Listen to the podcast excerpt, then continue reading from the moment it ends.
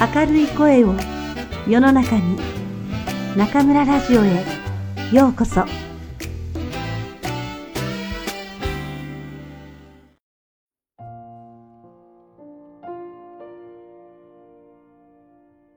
あなたに送る人生の薬箱。愛さなくてはいけない二つのこと。松浦弥太郎。第三章。二つのことを許そう。嫌われたくないあなたに。おおらかで天真爛漫な人が羨ましいと思ったことがあります。邪心がなくてとびきり素直。表裏がありませんからさぞかしみんなに好かれるでしょう。そういう人の持つどう見られようと自分は自分という姿勢はさぞかし人生をすっきりさせることでしょう。ところが僕と来たらまるで逆。結構自意識過剰で友人関係でも仕事の付き合いでもついつい考えてしまいます。みんな僕のことをどう思っているんだろう。実は嫌われているんじゃないか。いずれ仲間外れにされてしまうかもしれない。この気持ちはどこに行っても影のごとくピタリとついてきたのです。自分をよく見せたい、人に好かれたいと思ってついてしまう小さな嘘。人の幸せをよかったねと言いながらどこかでくすぶっているやきもち。僕が抱えた秘密は恥ずかしさにコーティングされた不安と寂しさになって育っていき、嫌われるかもしれないという恐れがいつもありました。僕が試して楽になった方法は人に話すこと。嫌われるかもしれない秘密の部分を思い切って人に打ち明けたのです。相手は大切な親友で、彼に嫌われたくない。彼ときちんと向き合いたいという願いで話をしました。この人には正直でいたいと痛切に思ったのです。親しい相手にすら本当の自分を見せていない罪悪感めいたものがあること。その本当の自分といえば、ちょっとした嘘をついたり、嫉妬をしたり、恥ずかしくてみっともない人間であること。彼はじっと聞いてくれました。今思うと、キリスト教の人が教会でする国会やカウンセリングのようなものだったかもしれません。僕はそれで救われました。心を開くことができたのです。自分の弱いところ、ダメなところ、直さなければいけないと思っているところ。それは誰からも隠すべき恥として、大抵の人が持っているもののようです。現に僕が打ち明けた親友は分かってくれました。みんなそうじゃない？僕だってそうだよ。ああ、そうだったんだ。特別なアドバイスなどなくても、聞いてもらえるだけで随分違いました。その後も別の人にこうした話をしたことがありますが、え？松浦くんってそんな人だったの？信じられないという反応はありません。僕の持っている嫌われるかもしれないという不安と寂しさとは少し色合いが違うけれど、相手もまた嫌われるかもしれないという不安と寂しさを持っていて、僕が自分を見せたことで分かり合えた部分もあります。知り合い全員に打ち明ける必要などありません。家族でも親友でもパートナーでも自分が本当に大切にしている人に恥ずかしい秘密を聞いてもらいましょう。日本ではまだ普及していませんが、カウンセラーや心療内科の先生に話を聞いてもらうという方法もいいと思います。自分と関係ない人の方がかえって話しやすいということもあるのです。大切なのは嫌われるかもしれないという不安と寂しさを秘密にせず出してしまうことだと感じます。自分を見せる。自分から見せる。これほど大切なことはありません。自分を開く努力をしましょう。心を開くとは、ただ、おおらかでみんなにニコニコし、人付き合いがいいことを指すわけではありません。普段なかなか言えない自分の話を誰かに打ち明けること。これこそ心を開く行為だと僕は思っています。嫌われるかもしれないと自分を閉じていると、相手はどう関わっていいのかわからなくて当然です。窓をぴったり閉ざし、昼でもカーテンを閉め切り、気配すらしない家の住人と付き合いたいと思うご近所さんなどいません。嫌われるかもしれないという不安と寂しさを抱える人は、そんな家と同じです。笑顔も見せない。自分から挨拶すらしない。本当の自分を見せることもない。これでは自分から周りを遠ざけてしまいます。嫌われるという事態を招く。それ以前に関係ない人と切り離されてしまうかもしれません。じっとしたままで、誰か話しかけて、誰か私のことを分かって、できれば本当の私を見つけ出して、と願うのは随分難しい注文です。誰かに自分の秘密を打ち明けるほかに、普段からできる自分を開くレッスンがあります。それは、今いる場所を見知らぬ外国だと思うこと。知らない街、知らない言葉を使う場所で、友達を作ろうとするときをイメージしましょう。そのイメージで人と関わるようにしましょう。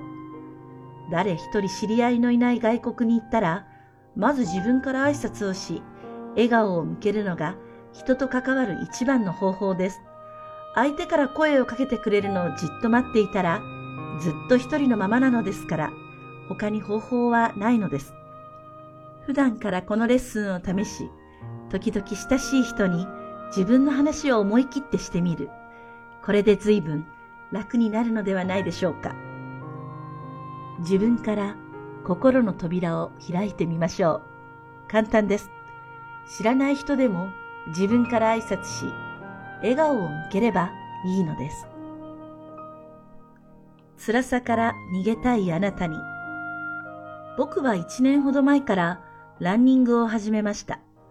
朝起きて、ブルンと顔を洗っただけでウェアに着替え、家の近くの道を走るのです。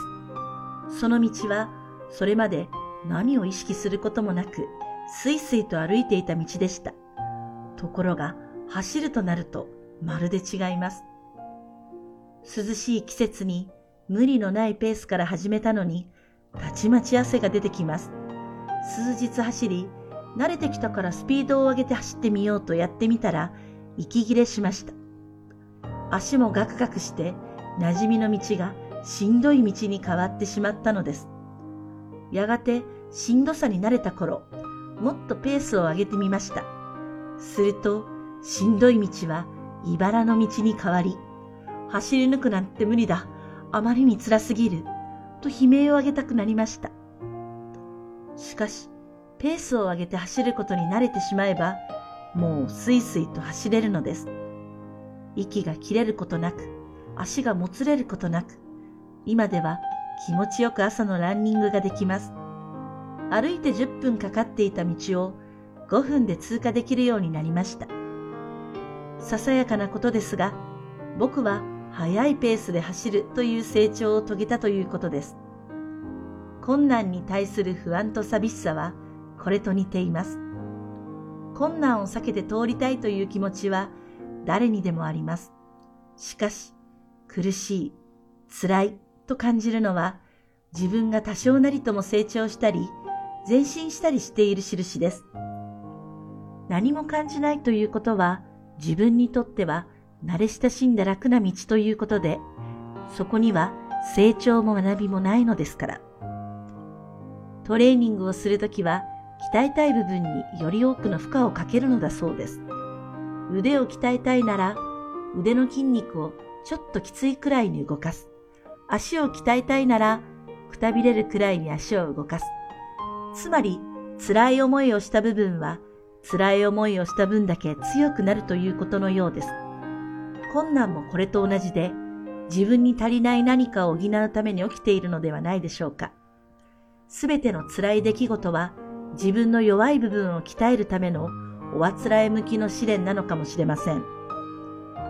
コミュニケーションが苦手だという人が人付き合いに悩んでいるとしたら、もっと上手に人間関係を築けるようになるために、今、弱い部分に負荷がかかっていると考えてみる。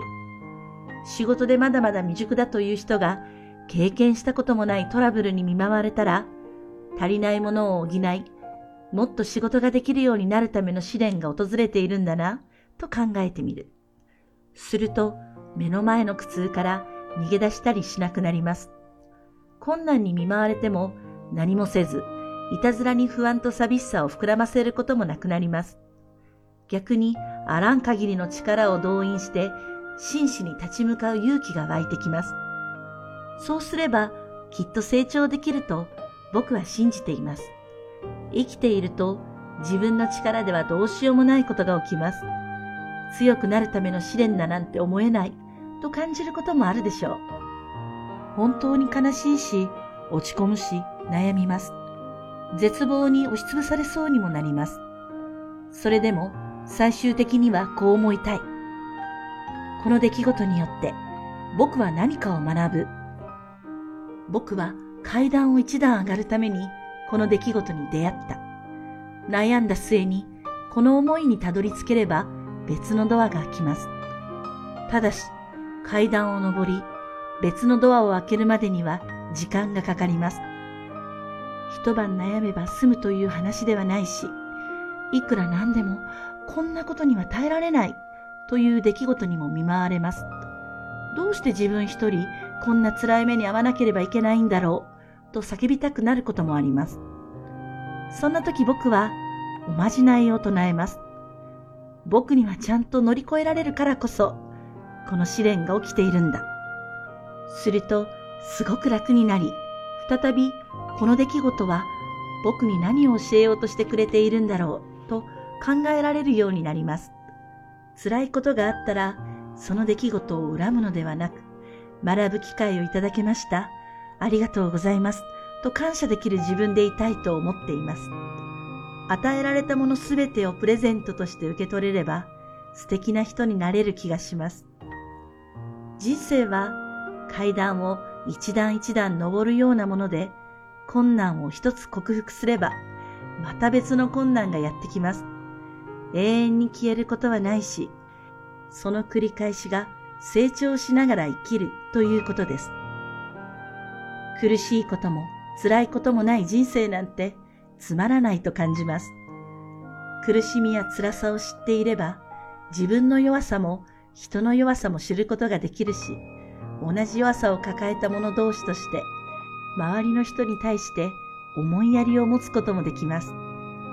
もう一つ、絶対の真理があります。苦しいことや辛いことは、逃げれば逃げるほどついてくるということ。それならば、抱きしめてしまおうではありませんか。どんな苦しみでも抱きしめて、成長の糧にしようではありませんか。困難なことが起こったとき、自分にはちゃんと乗り越えられるからこそ、この試練が起きているんだ、おまじないを唱える。